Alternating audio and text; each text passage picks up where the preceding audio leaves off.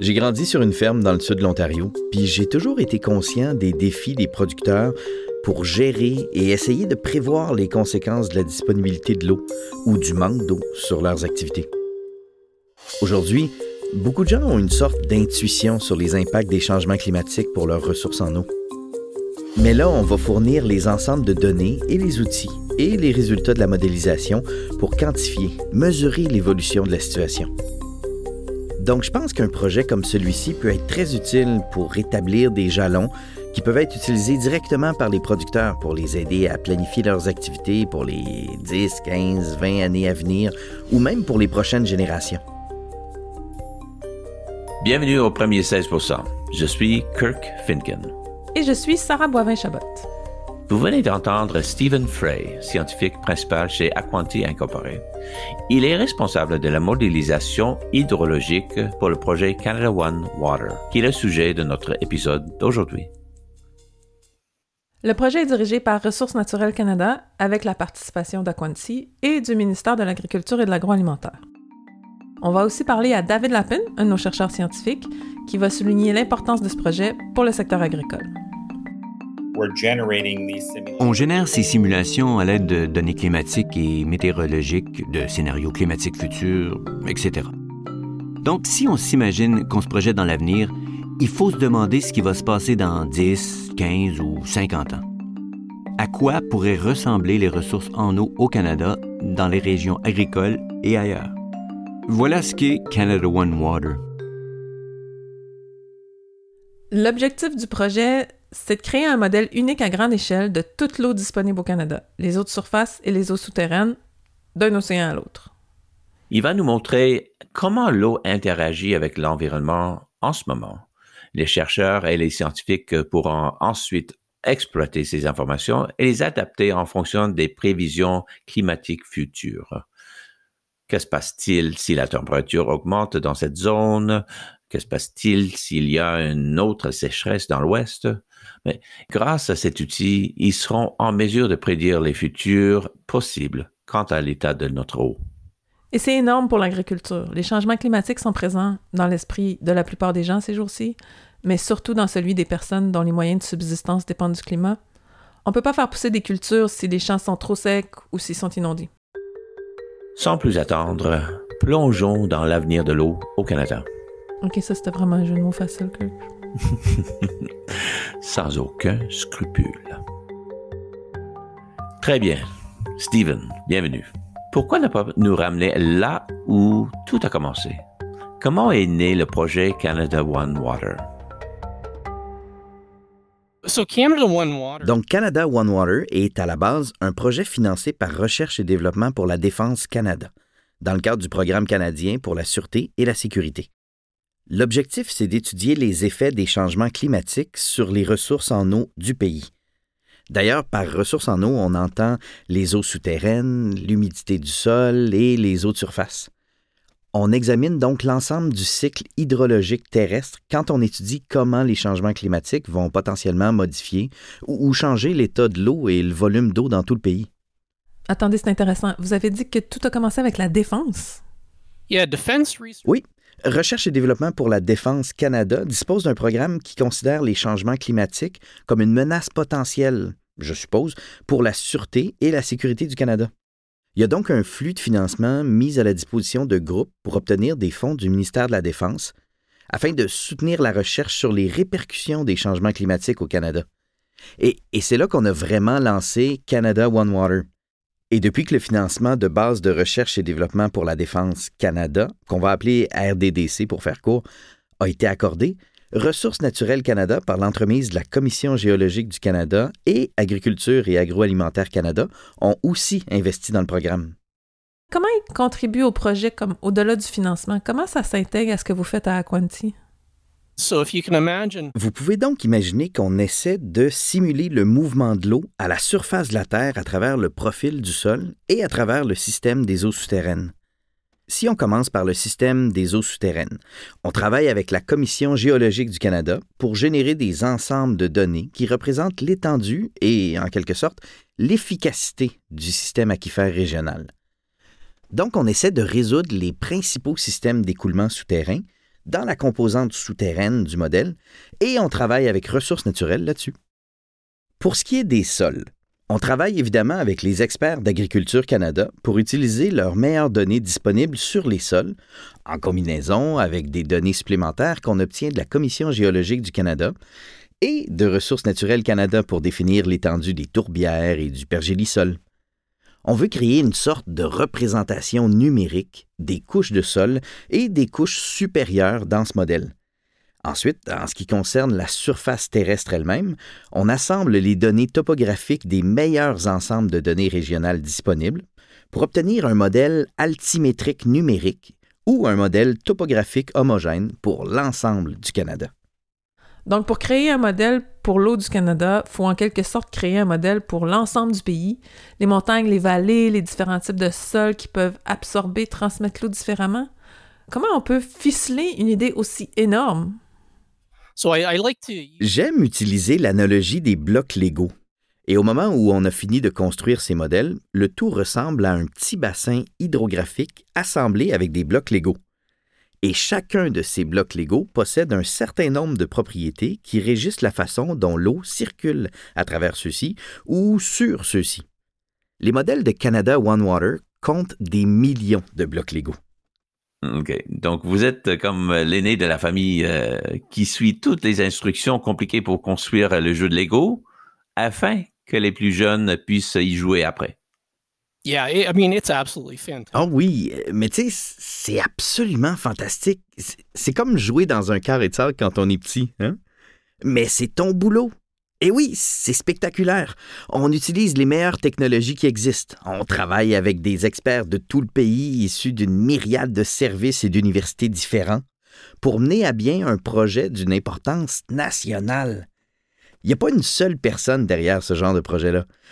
Vous savez, il peut y avoir quelques figures de proue qui sont les principaux chercheurs et certains des principaux scientifiques, mais il s'agit d'une collaboration massive de talents multidisciplinaires afin d'assembler toutes les pièces du casse-tête. Et qui aura l'occasion de le voir, ce casse-tête, ou, de jouer avec le jeu de Lego quand il sera terminé? Un des objectifs du projet, c'est donc de mettre à la disposition du public toutes les données rassemblées et vérifiées en vue de leur utilisation dans le projet et dans la construction du modèle. Tous les modèles en cours de construction seront également rendus publics.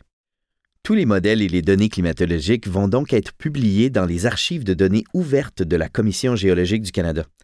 En plus d'intégrer les données climatologiques qu'on élabore dans les archives de données ouvertes pour le Canada, elles sont aussi intégrées à la base de données Cortex pour servir, disons, de projection climatique de pointe pour le Canada.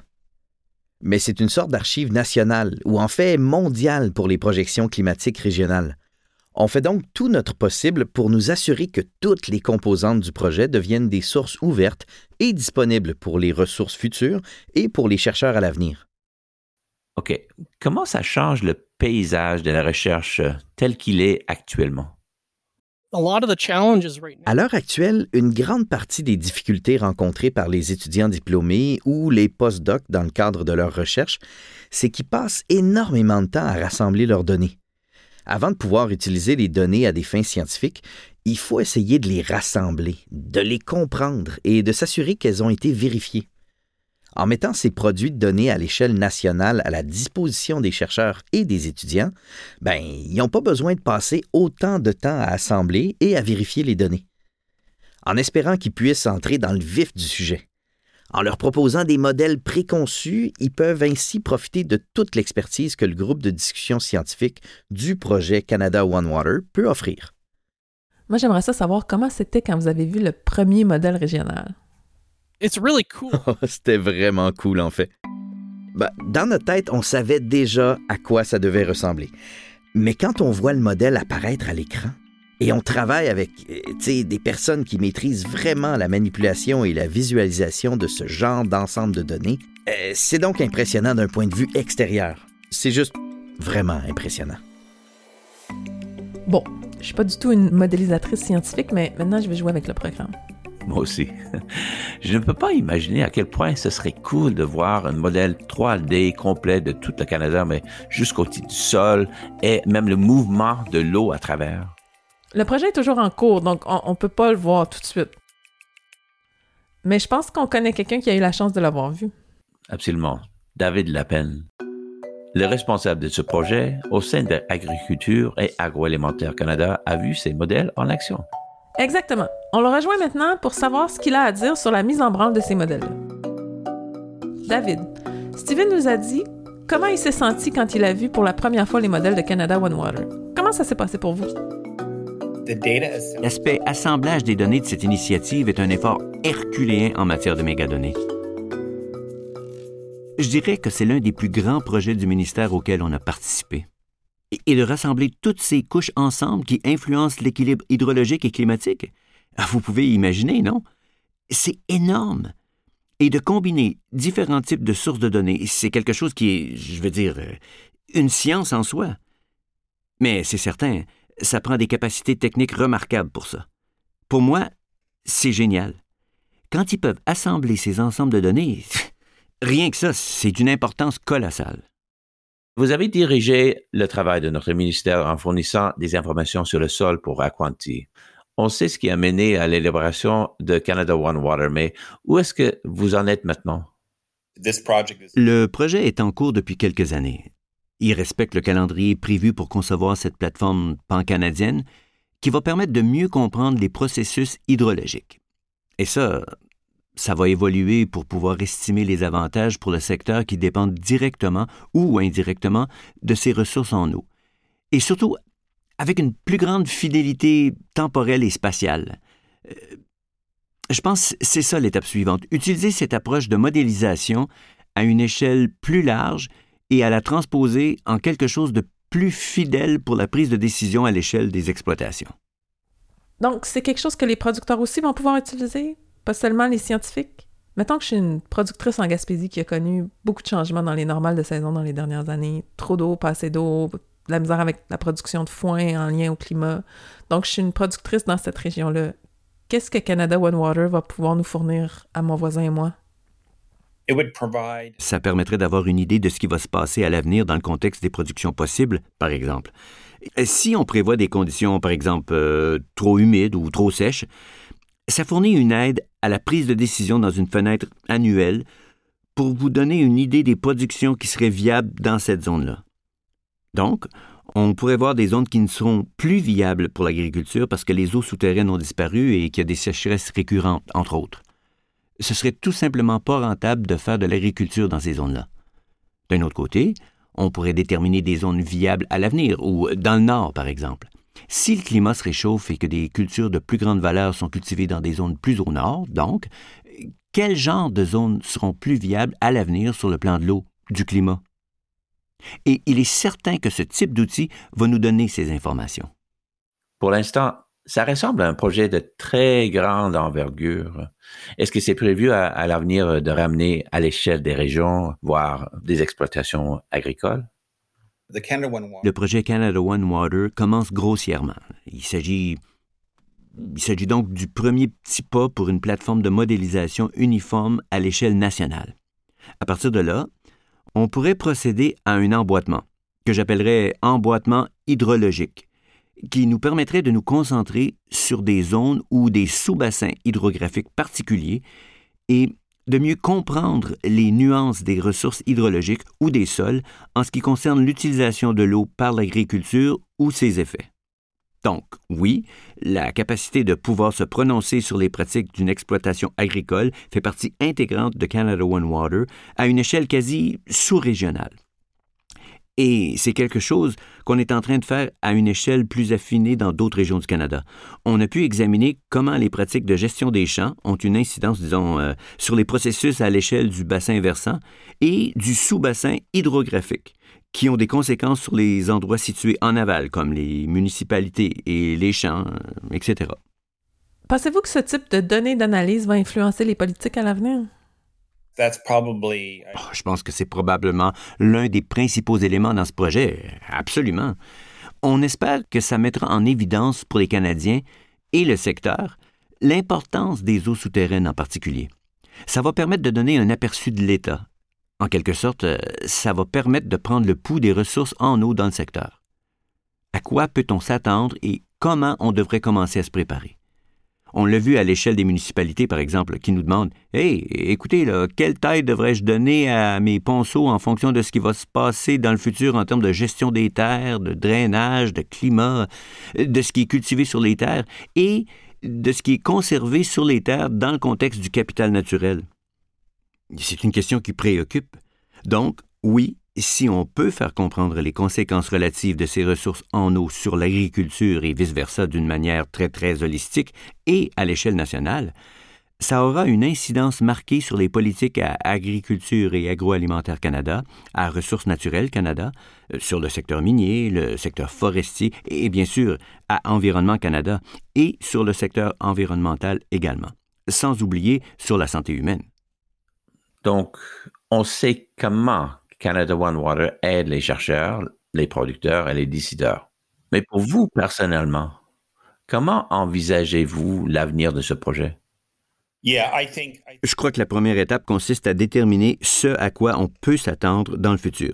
Commencez par ça. Euh, quelles sont les principales ressources en eau utilisées pour l'agriculture? Euh, qu'est-ce qui va leur arriver dans un contexte de changement climatique? Et être capable de se prononcer à ce sujet pour tout le pays.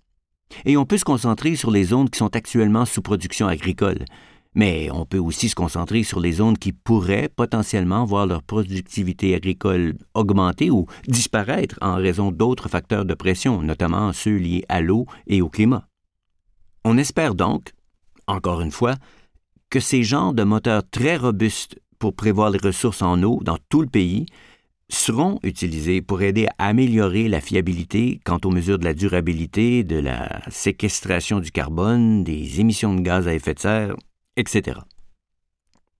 Parce que tout ça dépend de l'eau et de la température, de ces facteurs fondamentaux. Et quand on peut faire des prévisions responsables, plus fiables et plus précises, ça nous donne un meilleur aperçu de ce qu'on peut attendre en ce qui concerne les différents objectifs, euh, les objectifs de 2050, les objectifs de 2030, la biodiversité, etc. C'est une série d'objectifs que le ministère veut atteindre et ces outils peuvent nous aider avec ça. Quel effet ça fait de modéliser des informations pour 2050 ou même 2100? Vous faites des projections lointaines dans un futur que ben, vous, votre équipe, Kirk, moi, on verra jamais. Quel effet ça fait de travailler sur un projet dont le déroulement est comme plus long que la durée de vie moyenne d'un être humain? Je trouve ça formidable. Et il faut, en quelque sorte, adopter une perspective différente. Il faut comprendre que ça vient avec énormément d'incertitudes intrinsèques. Et avec ces incertitudes, comme on sait tous, on projette l'avenir. Comment peut-on savoir ce qui va se passer? On l'a vu ici, là, la guerre en Ukraine, boum! Tout d'un coup, ça change des choses. Ça crée de nouvelles pressions. Ou, bang! Il y a plus de pression d'ouragan une année donnée et ça change les choses. Et je vous dirais qu'être capable de faire ça et de reconnaître les incertitudes, mais aussi de pouvoir donner notre impression générale de ce que les moteurs prédictifs de pointe peuvent générer pour l'état de l'eau dans ce pays, c'est pas rien. C'est quelque chose de gros, en fait. Je veux dire, euh, rien ne pousse sans eau et tout ce qui est vivant a besoin d'eau. Et d'où ça vient, n'est-ce pas? Il faut aussi trouver un équilibre entre les projections générales et la façon dont on peut concilier l'utilisation de l'eau par les humains et l'environnement.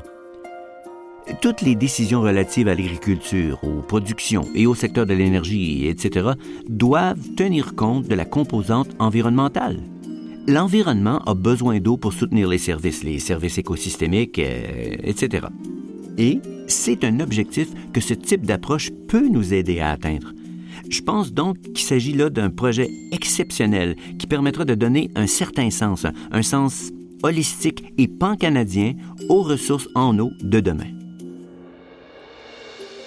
Rien ne pousse sans eau. Ben, c'est vrai. Et ça montre à quel point ce projet est important pour tous les Canadiens. Mm-hmm. On a eu des informations scientifiques de très haut niveau pendant ces entrevues. Mais des projets comme celui-ci mettent la science à la portée de tous. Il n'est pas seulement question des grands concepts, des grandes idées, il est question de problèmes réels qu'on doit affronter puis de solutions concrètes. Oui, en fait, le dernier commentaire de Steven à ce sujet était excellent.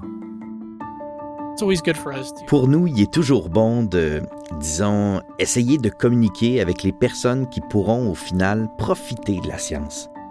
On ne veut pas nécessairement faire de la science en vase clos au nom de nos propres intérêts. C'est vraiment bénéfique d'essayer de la transposer dans le monde réel. Je crois qu'on veut tous contribuer. Je pense que chacun doit reconnaître que la solution ne repose pas sur ses épaules. Mais en tant que membre d'une équipe, on peut espérer faire la différence et créer des outils et des produits de données que d'autres personnes pourront utiliser après nous pour continuer à travailler sur ces problèmes et à relever ces défis. Et s'il s'agit que du premier jalon d'une longue route vers l'amélioration de la résilience du Canada au changement climatique, je suis personnellement très heureux d'en faire partie. Alors, qu'est-ce que tu en penses de ces entretiens? Ben, c'est sûr que c'est pas des prévisions météo, mais des prévisions climatiques. Le système ne nous dira pas à quoi va ressembler l'année ou s'il faut irriguer jeudi prochain. Mais il aide à prendre des décisions générales concernant la gestion des terres, de l'eau. Les producteurs savent que tout est en changement, qu'ils peuvent plus nécessairement se fier à la façon dont leurs grands-parents exploitaient les mêmes terres. Je pense que Canada One Water, c'est un des outils qui va être utile pour prédire la zone dans laquelle ils sont maintenant. Je pense qu'on est dans une nouvelle ère euh, d'outils qui nous aident vraiment à prendre des meilleures décisions sur des données, sur des algorithmes et non pas sur les comme les intuitions ou d'autres informations euh, euh, qui sont plus ou moins fiables. Ouais, puis si vous voulez en savoir plus sur les fameux outils, n'oubliez pas de vous abonner à la série Les premiers 16 On vous réserve une foule de sujets fascinants sur le présent et l'avenir de notre secteur. Mais en attendant, vous savez quoi faire. Explorer.